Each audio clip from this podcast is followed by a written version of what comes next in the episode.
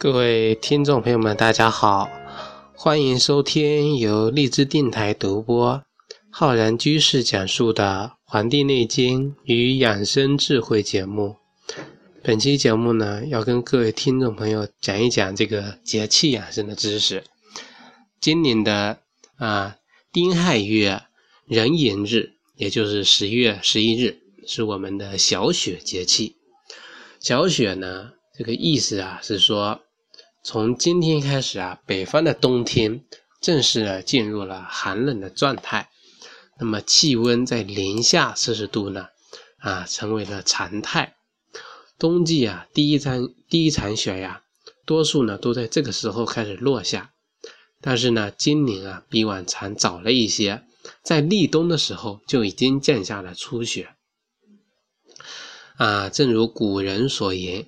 小雪气寒而将雪矣，地寒未盛而雪未大也。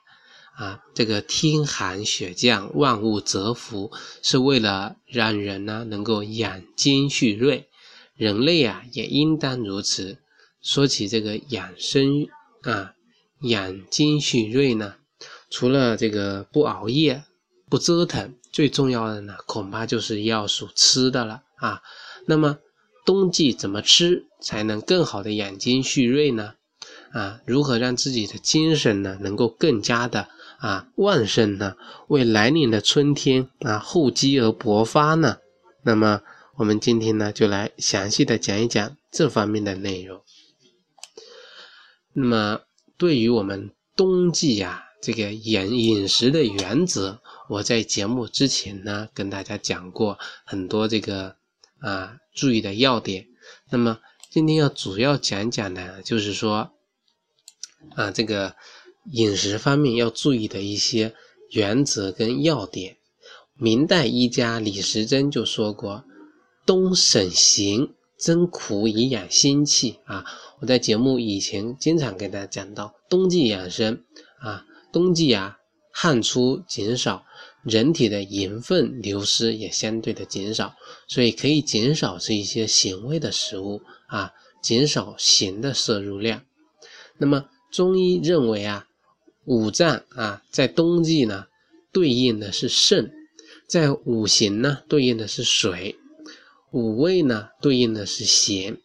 这个时候啊，我们的肾脏啊肾经要闭藏，肾气呢是一年中最实之时啊。就是说最最佳的这个充盈的时候，那么这个肾水呀旺，则容易呢克我们的心火，所以这个冬季饮食啊，应该啊减少吃一些咸的，增加一些苦的，来养我们的心气，防止啊这个过旺啊克了我们的这个心火。此外呢。对于这个增加苦啊，也应该知道增而不是多啊，要明白这个这个量上的这个关系。对于冬季的饮食呢，我这里啊提了啊一个四要的这个要点。那么要哪四要呢？第一个要温啊，冬季的饮食啊要吃一些温热的啊，拒绝这个生冷，避免啊寒冷伤害到我们的脾胃。这个叫寒则涩而凝之，就是说生冷食物啊，加之气候的寒冷，会凝涩我们的脾胃的气血啊，引发这个胃痛、腹泻这样的疾病。所以呢，养生的原则里面要避寒就，所以呢，在这里呢，也就要啊啊温温热。那么第二个呢，就是说要肉啊，要肉。气候啊寒冷，肉类呢可以补助我们的精气，为人体啊提供足够的热量，帮助人体呢抵御严寒。这也是呢啊益阳以生啊益阴以生阳的这个道理。从另外的这个现代医学角度来看呢，冬季啊阳光照射减少。那么人体呢，缺乏一定的这个营养物质，吃一些肉类食物呢，可以补充，因为啊日照减少而缺失的一些营养物质啊，增强人的这个筋骨。所以啊，我们也可以理解为啊，冬季多吃一些肉类、鱼类来补助精气，可以强壮筋骨，能够益肾填精，对身体呢是大有裨益的。但是呢，在这里还是要提醒大家，我说的原则都是大方面的，肉类在这个季节适合吃，但是呢，也应该到适度啊。对于像这个高血脂啊、高血糖这个。群体啊，还有像我们中医诊断出来这个舌苔厚腻者呢，啊，这个痰湿湿盛的患者呢，就应该少吃，或者呢咨询这个中医师，然后呢来辩证的对待。有疾病的患者呢，要进行把这个疾病调养好，然后呢再进行这个补虚啊。这个是第二个要要肉啊，第三个呢是要固。这个固啊，就是说要稳固，要固产。冬季呢是精气闭藏的这个季节。从行为上，我们可以通过减少活动、熬夜减少啊、出汗减少、凡事减少，来减少啊我们精气的耗散，帮助我们精气的闭藏。而饮食上呢，我们要可以吃一些有固摄作用的食物，来帮助我们精气的固藏啊。比如说吃这个山药、大枣、乌梅、山萸肉、五味子啊、芡实等等。啊，像这个啊，有一个汤药可以做法，就是山药、芡实、大枣煮粥啊，或者乌梅、山萸肉、五味子各取三到六克。代茶盐，也可呢煮粥时放几颗啊，这个食物呢，对调理我们这个啊精气啊，能够补充我们这个冬季的这个啊能量呢，有非常好的作用。讲到这个山药啊，大家可能都认为是用于补脾利湿的，其实这个呢是比较片面，因为啊，我们山药能够补三焦啊。对三焦、上焦、中焦、下焦都有很好的这个补益的效果。特别呢，山药在补益啊，这个啊健脾啊、益肺肾啊这些方面呢，能够固藏我们的精气啊，都有非常好的帮助。对于这个湿盛者呢，应该不吃或者少吃山药啊，呀，这个呢要注意。那么。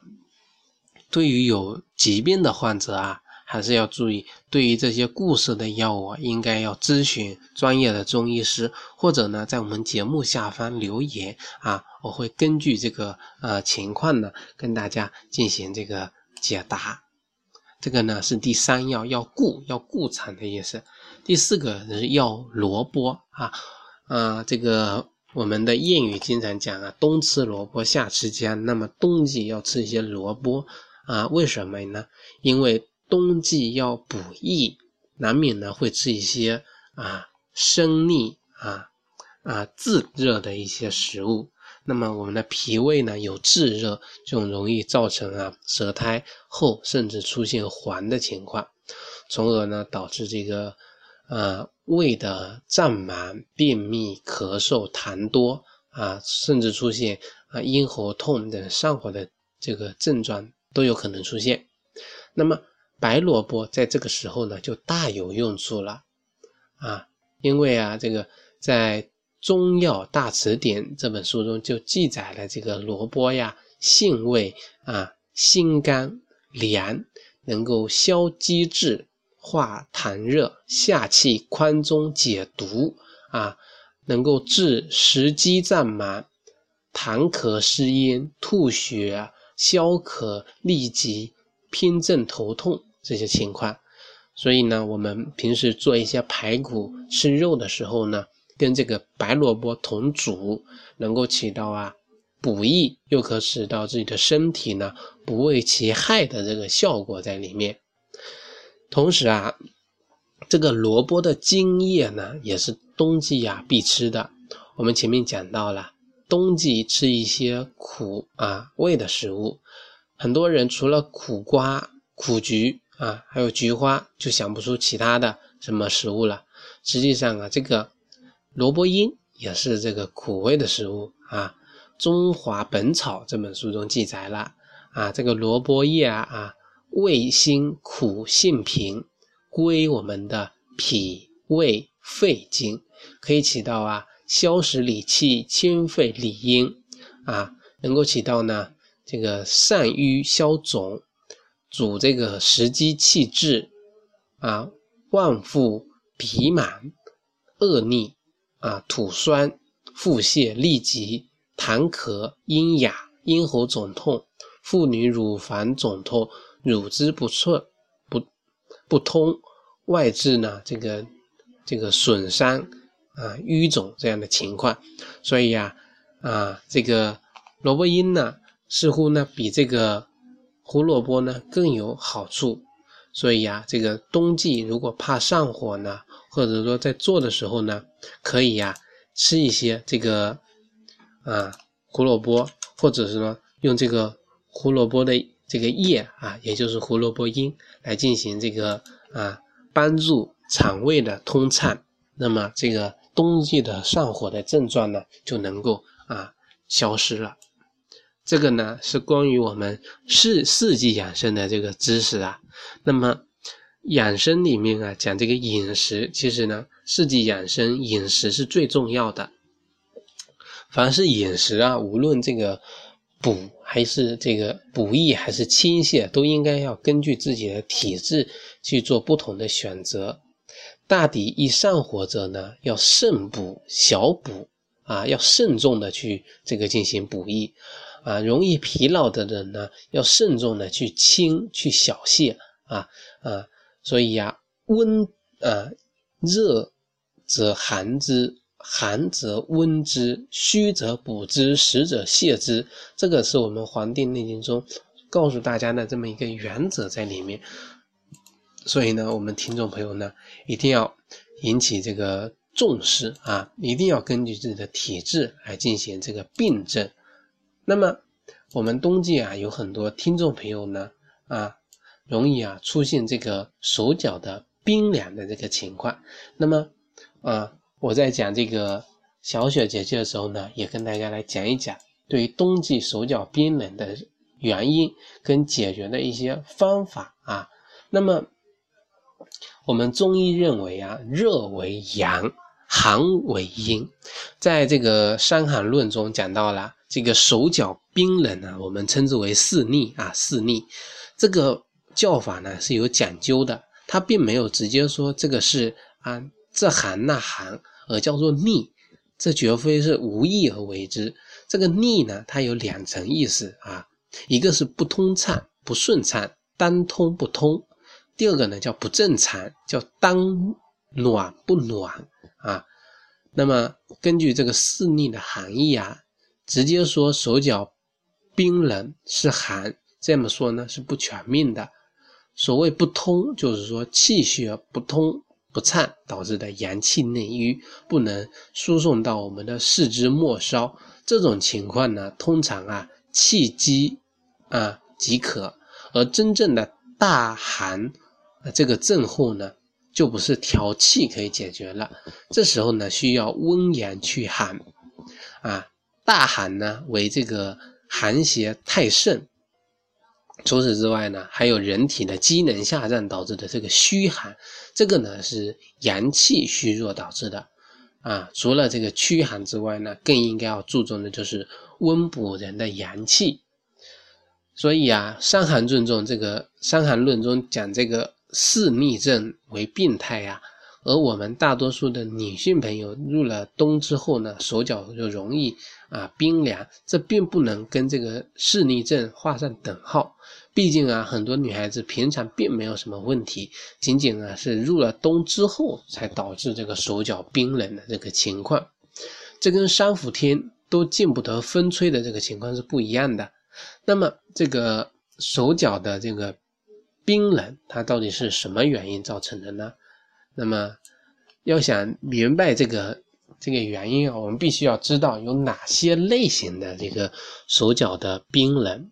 那么手脚冰冷啊，大致分为这么几种啊，一个就是入冬之后就开始冷，平时呢食物摄入比较少，有的女孩子减肥啊，食物吃的比较少，所以呢导致这个冰冷啊。还有啊，就是说心情容易抑郁、压力大，平时呢容易啊胃胀，那么经前容易乳胀，经期呢容易造成这个小腹胀啊这么个情况。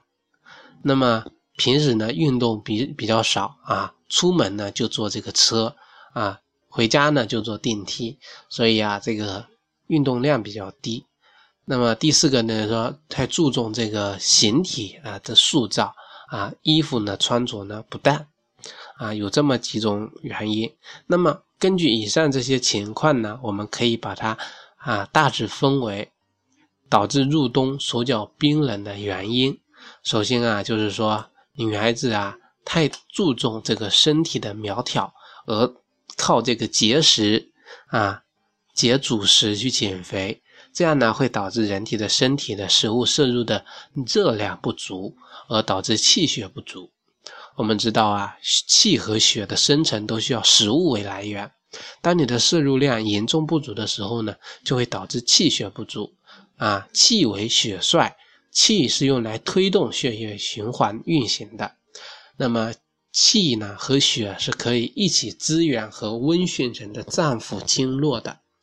当人的气血不足的时候，那些位于我们身心脏远端的四肢末梢呢，就得不到气血的滋养，因而造成这个手脚的冰冷。入了冬之后呢，啊，人体的气血运行缓慢，就更加加重了气血运行的缓慢。啊，这是第一个。其次啊，对于这个平时心情抑郁、工作紧张、压力大的人来说呢。即使气血是充足的，也会因为这个肝气的不畅而影响气血的运行。当人的这个气机呀不够顺畅的时候呢，同样还是因为啊气为血帅。如果气的啊运行不畅，则血呢就会运行不畅，从而导致啊阳气不能顺利的到达末支。这个呢就是阳瘀所导致的。同样啊，阳瘀啊，在入冬气候下降啊，气温降低的时候呢，会加重人的气机不畅，导致人的手脚呢冰冷。这个呢是原因二。那么第三个就是平时呢运动比较少啊，动为阳，静为阴，人很少运动就会导致阳气不足，阴气太盛，往往呢越宅越容易虚弱，越宅越怕冷。啊，想想平时啊，你这个动和静的比例是多少？再想想平时是否特别的安静，容易生病，大便呢是否干稀不调，舌苔是不是厚腻，这个胃呢是不是胀满，这就知道呢你是否是属于这种啊类型了。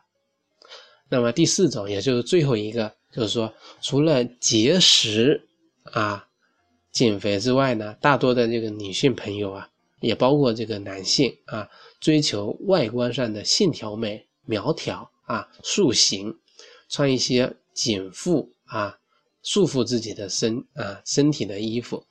那么人的气血本身呢运行是毫无障碍的，但是呢，你却为了过分的这个啊线条美而人为的束缚了你的气血的运行啊。养眼的呢是别人，受罪的是自己。那么如何进行啊改变这个习惯呢？这个应该听众朋友呢都懂啊。那么对于讲到的这个情况呢，我们应该如何进行啊？那么怎么解决呢？第一个就是说，对于这个过于啊过度节食减肥的人，那么冬天到了之后呢，就应该啊是这个精气闭藏的时时期。就不要过度的耗散自己的正气啊！正常的饮食，白天呢适当的运动，不会让自己呢胖到别人讨厌的这个地步。不正确的这个减肥方式呢，损害的呢不仅是你的这个手脚温度啊，还会导致啊这个月经稀少，甚至呢出现闭经的这个情况啊。这个气血运行缓慢之后呢，啊也会在自己的脸部形成色斑。为了自己的美丽呢，就应该啊啊改变这个减食、减肥、减肥、节食减肥的这个陋习啊。